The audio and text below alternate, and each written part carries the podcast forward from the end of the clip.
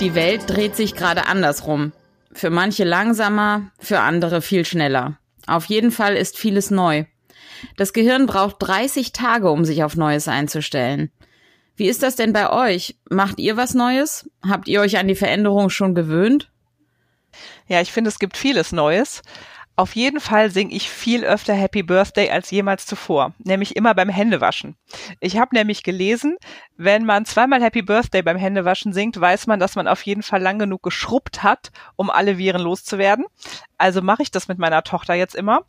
Und die sucht sich immer zwei Tiere aus und dann stehe ich da am Waschbecken und singe irgendwie Happy Birthday, liebe Kuh und Happy Birthday, lieber Elefant.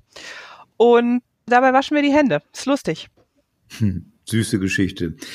Ich denke anders. Also wirklich, ich muss bekennen, dass ich zum Beispiel ganz selten früher über Afrika nachgedacht habe. Das tue ich aber jetzt, über die katastrophale Lage dort. Ich denke über meinen Beruf anders nach. Ist es sinnvoll, was ich tue? Was muss ich tun, damit es sinnvoll ist? Und aber so Kleinigkeiten, die schön sind. Ich schicke zum Beispiel meinem Patenkind jeden Tag eine Videobotschaft. Das habe ich früher auch nicht gemacht. Mein Optimismus, daran hat sich nichts geändert.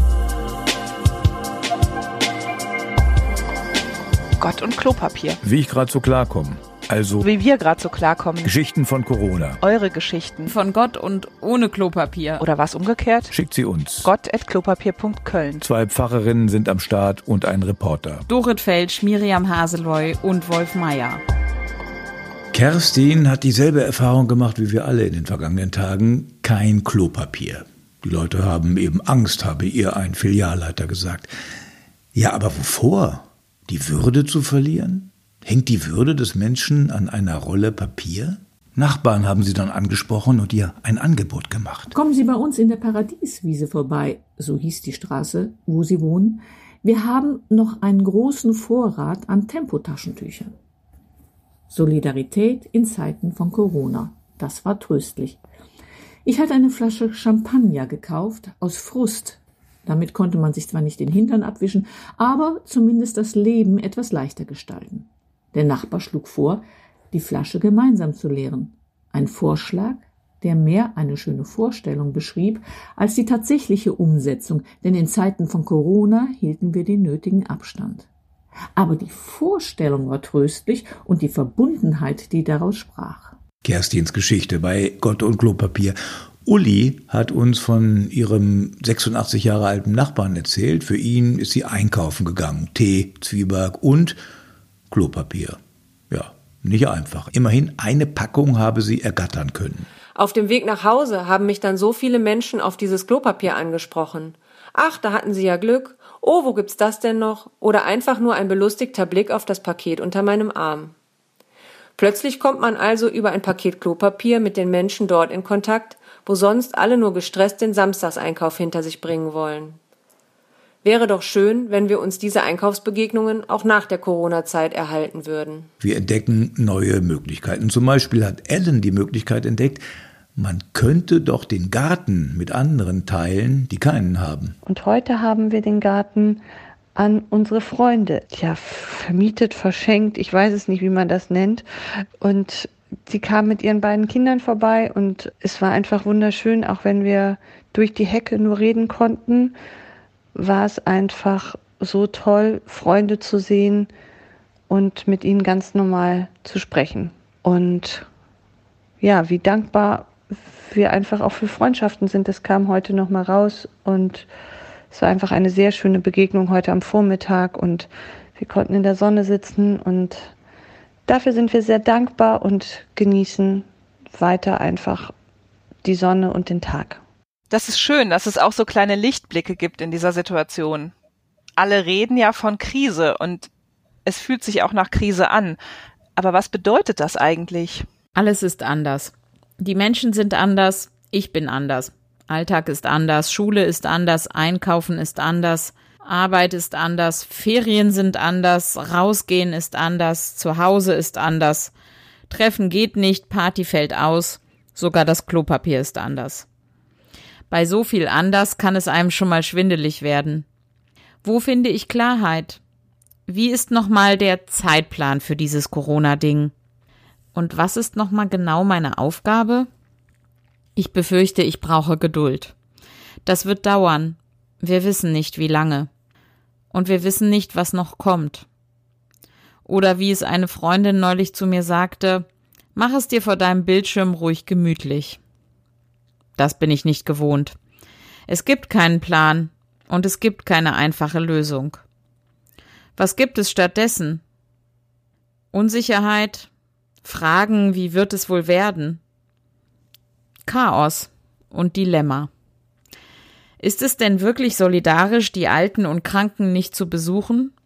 Was ist, wenn sie sterben und wir nicht da waren? Ich meine nicht das Zuhause bleiben und auch nicht das sich einschränken. Ich meine auch ganz bestimmt nicht das Klopapier. Ich meine das Menschsein. Ich meine das Handhalten, die Berührung, die zählt. Der Trost durch ein Lächeln und die Liebe im Dasein. Ist es meiner Starrheit zu verdanken, dass ich das nicht loslassen kann? Vielleicht. Vielleicht kann ich kreativer werden. Und manchmal ertappe ich mich schon dabei. Ich tanze vor Fenstern, male Bilder und singe Sprachnachrichten. Wer weiß, was noch kommt. Es bleibt ein Dilemma. Es macht mich nachdenklich. Nachdenklich darüber, dass uns in dieser Krise so klar wird, was wirklich wichtig ist dass Klimaschutz funktionieren kann, dass Kunst und Kultur Geld kosten, dass die kleinen Geschäfte und Restaurants unser Leben bereichern, dass Besuche unglaublich wichtig sind, dass es selbstverständlich ist, dass Grenzen offen sind, dass es unbezahlbar ist, zusammen zu sein und ein Fest zu feiern. Alles ist anders. Wir sind gefordert, Mensch zu sein unter ungewissen Bedingungen, in eine unbestimmte Zukunft zu leben und die Fragen offen zu halten. Alles ist anders, wir sind gefordert, Mensch zu sein. Das ist ein schöner Gedanke. Und daran sehe ich eigentlich auch was Positives. Endlich mal gefordert zu sein, Mensch zu sein, darüber nachzudenken, was das eigentlich heißt. Das kann zum Beispiel heißen, dass wir uns einfach mal daran erinnern, dass wir auch hin und wieder mal in der Wüste landen. Ich habe längere Zeit in Israel verbracht und war öfters in der Wüste. Eine faszinierende und beeindruckende Landschaft, eine solche Weite, eine solche Stille. Ich wusste nicht, dass man Stille hören kann, bis ich in einer kleinen Gruppe abseits aller großen Straßen in der Wüste unterwegs war. So still, dass es dröhnt. Und das Flimmern der Luft in der Sonne. Keine Ablenkung für Auge und Ohr, nur Weite und Sonne und Fels und Stein. In der Wüste sein, das macht etwas mit mir. Ich fühle mich so klein angesichts dieser Weite und zugleich als Teil eines großen Ganzen. Und in der Stille um mich herum höre ich mich selbst plötzlich anders, deutlicher, auch die inneren Stimmen, die ich sonst durch Alltagslärm und Umgebungsgeräusche geflissentlich übertöne. Es ist schwer, in der Wüste mir selbst auszuweichen, und es ist leicht, in der leuchtenden Weite eine Schöpferkraft zu erahnen, eine Lebenskraft, eine Gotteskraft. Doch meine Wüstenaufenthalte waren gut begleitet und geplant, ausreichend Wasser und Essen, kundige Begleitung und ein Auto, das uns hinterher zuverlässig wieder in die Stadt bringt. Wie ist es in der Wüste, wenn all das nicht gegeben ist? Wenn ich nicht weiß, wie lange ich hier festsitze und was für ein Weg durch die dürre, karge und in vieler Hinsicht lebensfeindliche Landschaft noch vor mir liegt, durch sengende Hitze, ohne Schatten und Wasserquellen so wie jetzt, diese Wüstenzeit mit dem viel zu klangvollen Namen Corona. In den alten Geschichten der Bibel wird oft von Zeiten in der Wüste erzählt. Es ist ein Bild für die kargen Zeiten im Leben. Der Weg durch die Wüste ist der Weg durch schwere Zeiten, die Durststrecke, die Krise halt. Der Wüstenweg ist beschwerlich, mühsam und bedrohlich. Und doch, oder gerade deshalb, ist es in der Bibel immer wieder die Wüste, in der Menschen besondere Erfahrungen machen. Sie begegnen sich selbst und anderen neu, und sie begegnen Gott, dem Leben selbst, auf eine Weise, wie es nur in dieser weiten und unwirtlichen Landschaft möglich ist. Und ab und an finden sich in der Wüste Oasen, wo es niemand erwartet hätte, und manchmal, manchmal blüht die Wüste. Auch das durfte ich im israelischen Negev schon mal erleben. Ein paar seltene Regentage und aus dem trockenen, staubigen Boden sprießt das Grün, und dazwischen gestreut überall rote Farbtupfer der Anemonen blühende Wüste. Ein wunderschönes Schauspiel, das sich nicht festhalten lässt. Es besteht nur für wenige Tage, dann trocknet die heiße Wüstensonne alles wieder aus.